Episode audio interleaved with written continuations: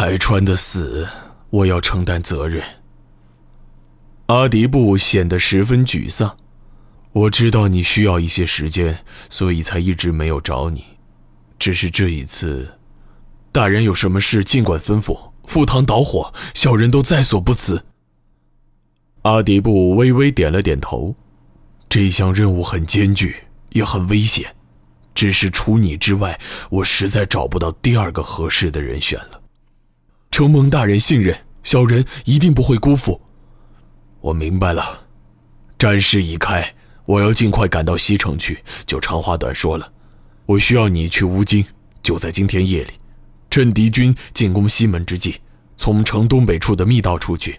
你应该知道密道的具体方位。乌京。萧有山稍稍迟疑了片刻，大人是要小人去营救广和王爷吗？不，你的任务是保护一位大人的安全，还有，就是无条件的服从他的指挥。在告诉你此行的目的之前，你必须先明白这点。事关这次任务所有的一切，都必须完全按照那位大人的命令执行，你自己绝不可以妄自行动。可是明白？大人，请放心，小人明白。阿迪布微微点了点头。此行目的是去乌京寻求援助。巡义府兵力有限，无法长期和石镇对抗，而指望能在短期内战胜石镇兵马也不切实际。如今耶律重光倾全国之力，意在拿下巡义，想必援军必然会源源不断赶来。乌京只要答应出兵。即使军队不直接参加战斗，也可以起到足够的威慑作用。说到这里，阿迪布看了萧有山一眼，稍稍停顿了片刻，这才继续说道：“这第二个目的，就如你所说的那样，将广和王爷救回来。”萧有山的脸色突然变得有一些错愕。他也是黑兜的核心成员，当然知道这件事的难度无异于登天。耶律广和被送去乌京做质子，已经是将近二十年前的事儿了。那时耶律广和还只是一个孩童，甚至连萧有山那时候也只是个乳臭未干的毛孩。当年蓝烟河之战结束之后，邪经几乎处在亡国边缘。邪京石镇的精锐被齐威率领的骠骑军全歼，在将要亡国的巨大压力之下，邪京只能向乌金寻求帮助。乌金虽然答应出兵，并帮助邪金与西国谈判，但却趁机向邪金索要大量钱财作为回报。岌岌可危的邪金无法支付这笔巨额佣金，乌金就提出。要将邪金第一顺位继承者作为质子押留在乌金，之后邪金可以慢慢支付，一直付清这笔款项。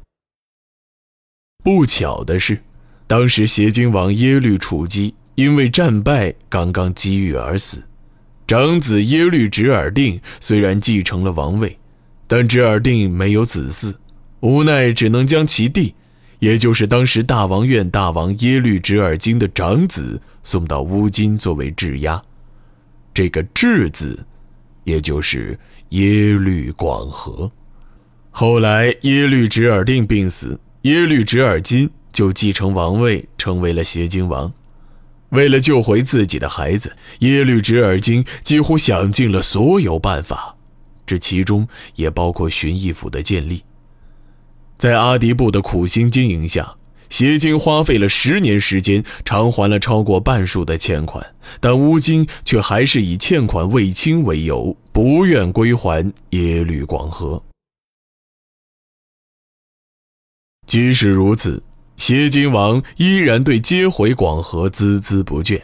他两次授意阿迪布出访乌金，并要求建立黑兜，并安插人手到乌金内部，以打探情报。寻找机会，只可惜一直到邪金王去世为止，这件事儿都没有取得任何实质性的成果。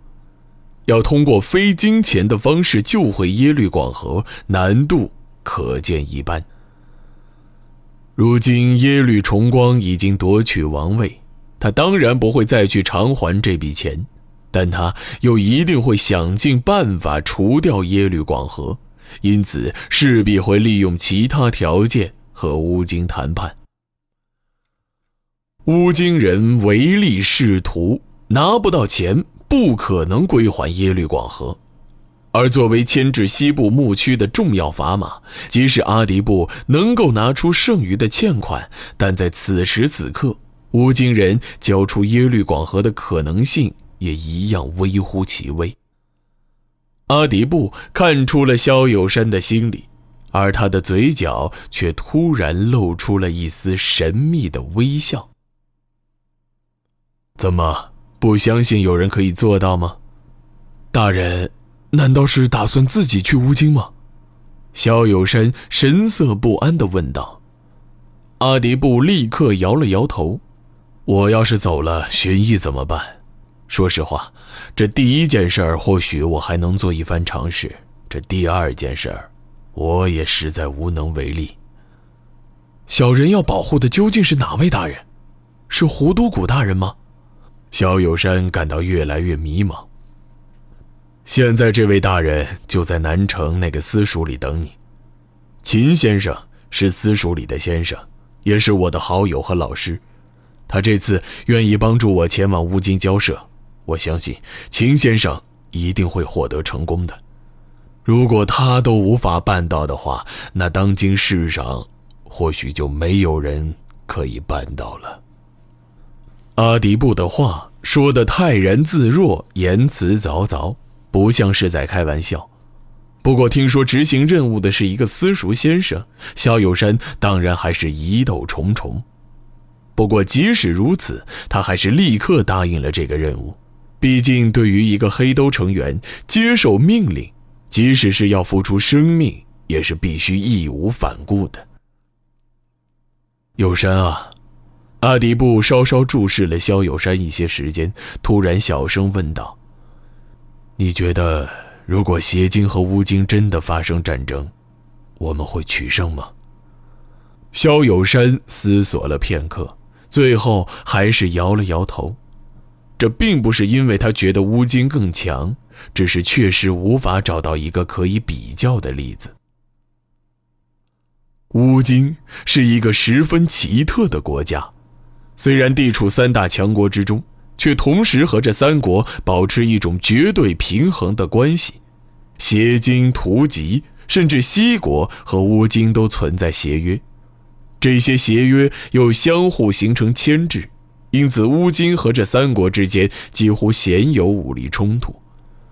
这听起来似乎匪夷所思，却是不争的事实。乌金这种特殊的体制已经持续了有百年以上的历史。相比之下，周围国家的分合生灭就显得极为普通了。阿迪布微微笑了笑，双手背到身后，继续说道：“乌京确实拥有强大的对外策略，并且这种策略也适应于乌京相对的地理位置。但我觉得，任何国家和人一样都存在寿命，即使是乌金，也总会有消失的一天。”但从现在看来，乌金仍然十分强大。黑斗建立之初，我们就一直在寻找削弱乌金的办法。虽然起因是为了营救广和王爷，但其实也是为了能同时减低乌金在草原上的影响力。海川为此做了很多工作。现在乌金国内也有黑兜的人存在，但是海川走了之后，联系也就断了。这也是我需要你前往乌金的原因之一。说话间，阿迪布从袖子里取出一个东西，顺手交到萧有山手里。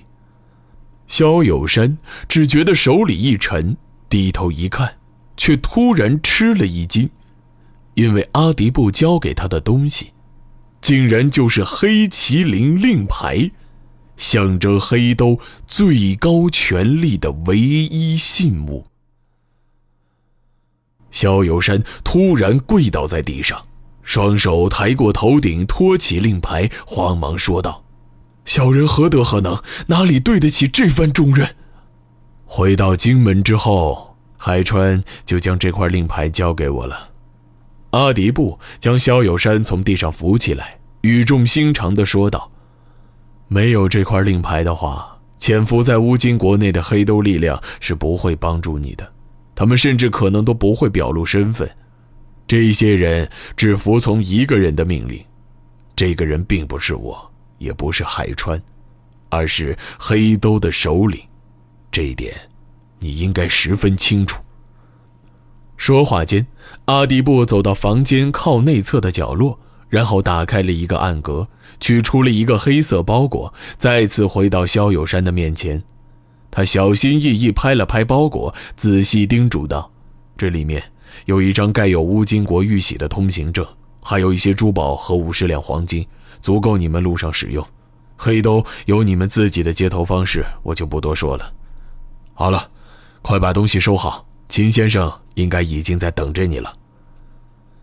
萧有山稍稍顿了顿，终于从阿迪布手里接过黑色包裹，连同令牌一起塞到胸口衣兜中。他继而立刻几步后退到小阁门口，朝着阿迪布深深鞠了一躬。